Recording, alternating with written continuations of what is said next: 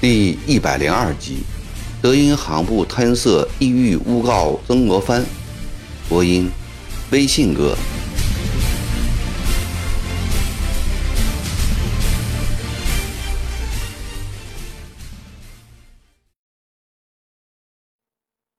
大人，瑞州紧急军报来了！康福一阵旋风似的进门来，将一封十万火急。请援书送到曾国藩的手里。这是曾国华从瑞州军营里派人送来的。原来在湖北战场上失利的罗大刚、周国瑜，率所部人马从湖北来到江西，将瑞州城团团包围，扬言要攻下瑞州，千刀万剐曾老六，以报昔日之仇。曾国华见城外太平军人山人海，一时慌了手脚，火速派人请大哥救援。曾国藩对六弟遇事惊慌很不满意，但又不能置之不管。若真的瑞州城丢失了，六弟在湘勇中就站不起来了。但眼下四处吃紧，哪方兵力都不能动啊。他想来想去，唯有吕元度一军可暂时移动下。当曾国藩带着吕元度的两千人马急急赶到瑞州城下时，罗大刚、周国瑜已在先天下午就撤走了。他们原本是路过瑞州，只不过借此想吓吓曾国华而已，并没有真正打瑞州的意思。这场虚惊过后。曾国藩心里更郁闷了。江西长毛气焰仍旧嚣张，军事毫无进展，钱粮陷于困境。一向被视为奇才的六弟，竟然也如此平庸。自己以江西官场方锐圆桌，今后如何办呢？他遣吕元度扔回南康，自己留在瑞州帮六弟一把。再不济。也是自家兄弟啊，以后还得依靠他来当曾家军的主将呢。这天深夜，曾国藩跟六弟在书房谈了大半夜，待勇制敌之道，正要就寝，康福来报：康义礼在门外求见。他怎么来了？曾国藩深为奇怪，快叫他进来。蒋义礼风尘仆仆的进得门来，向国藩、国华行了礼。曾国藩问：“相权，你不在南康伺候德音行部，跑到这儿来干什么？”回禀大人，蒋义礼恭恭敬敬的回答：“我不是从南康来的，而是从南昌来。德银行部又到南昌去了。”是的，大人先天走，他第二天就让我收拾行李，陪他到了南昌。他这样迫不及待的到南昌去干什么呢？曾国藩皱着眉头，像是问蒋义礼，又像是自言自语。大人不知，康福在一旁插嘴：前几天文忠诚给他在胭脂巷买了一套房子。又用一千两银子在离心院里赎了一个妓女，那烟花女据说是豫章一枝花。他早就想到南昌去，只是碍着大人在那里。怪不得大哥一走，他就急急忙忙的往南昌溜。曾国华是曾氏五兄弟中对女色最有兴趣的一个，家有一妻一妾。还时常在外面寻花问柳，对德音行部的艳福，他甚是羡慕。康福啊，你怎么知道的这样清楚呢？曾国藩笑着问：“我是从彭寿仪那里听说的，他早两天到南昌去过一趟。”康福嘴边露出诡秘的一笑。曾国藩望着蒋义礼，打趣地说：“香泉现在跟着这位满大人，正好在花花世界里享受一下，为何却深夜跑到这儿来呀？”义礼红着脸说：“我岂敢忘了大人的嘱托？营业至此，有重要事情相告。”众人都收起了笑容。京西给义礼送来了饭菜，坐了两个时辰的快马，又累又饿。蒋义礼不讲客气，狼吞虎咽的连吃了几大碗饭。他抹抹嘴，对曾国藩说：“昨天夜里，文忠城、陆藩台、齐聂台、史太守四人，请德音行部到南昌知府衙门喝酒，他有意不要我跟着。”愈发引起了我的怀疑。中途，我借送医的机会进了衙门，偷偷地躲在屏风后面听他们谈话。没想到，这些堂堂大员酒席桌上谈的全是美食和女人。我听了大倒胃口，正想退出，忽听得史志鄂问德音行部：“听说曾侍郎准备给朝廷上折？”严令禁止淮阴进入江西，德大人知道有这事儿吗？德银行部却说有这事儿。至此，郭松涛从杭州犯浙银亏了本，据说是因为淮盐入干的缘故。德银行部说完后，酒席间沉默了片刻，然后就是陆元朗的声音：“看来曾次郎打算在江西长期待下去。”只听得德英行部叹了一口气，说：“也是我的命苦啊！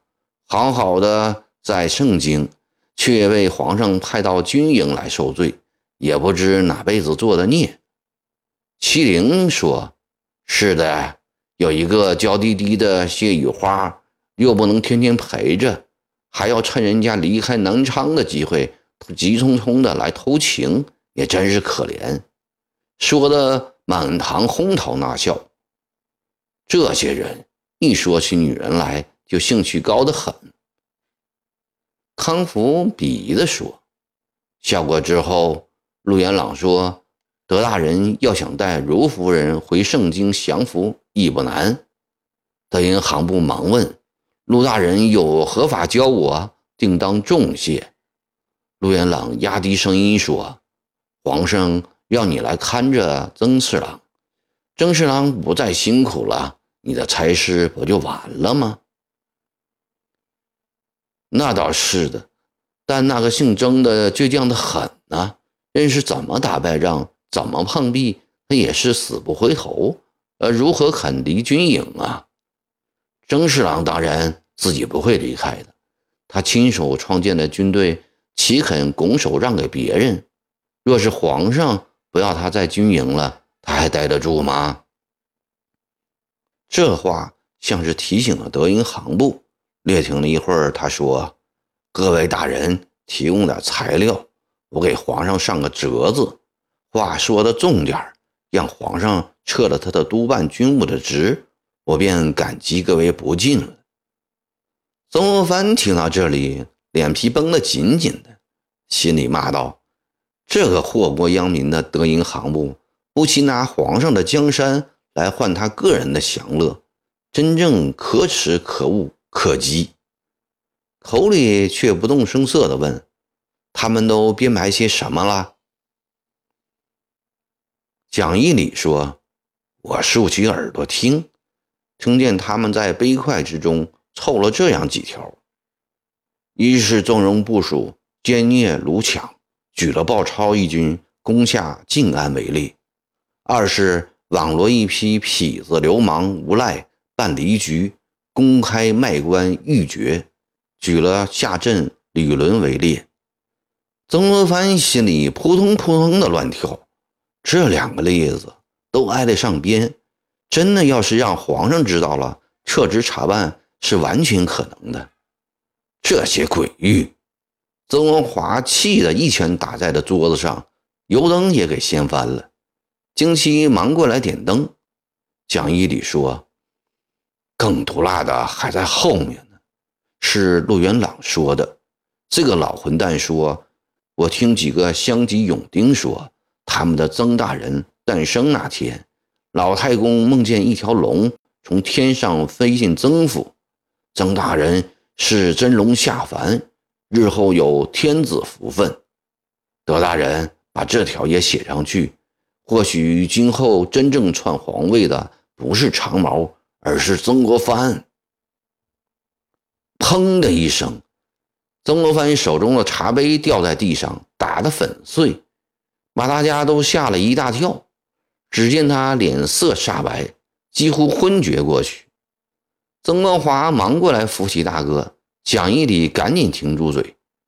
过了一会儿，曾国藩恢复过来，又问：“他们还说了些什么？”蒋义礼继续说：“德音行部听说后。”高兴地说：“行了，仅这一条就可以置姓曾的于死地了。”接着又是一片劝菜劝酒的声音。我估计后面也不会再有重要的东西了，也怕待久了被人发觉，就悄悄地溜出来。今天下午我便打马来到瑞州。你离开南昌是怎么跟他说的呢？我说回南康取点东西。好，今天你太辛苦了，好好的睡一觉，明天吃过中饭就回南昌。大人，蒋义礼着急了，这批恶棍真是狼心狗肺，你就让他们这样上告皇上吗？曾国藩淡淡一笑，他要告我有什么办法呢？你放心去睡觉。容我慢慢对付他。蒋义礼走后，曾国华气愤地说：“大哥啊，不能由他们这样诬陷你啊，要给他们一点厉害瞧瞧。”康福也说：“德英行部是满人，如果真上这样的折子，对大人是极其不利的。岂止不利，杀头灭门都不为过。”曾国藩又是淡淡一笑。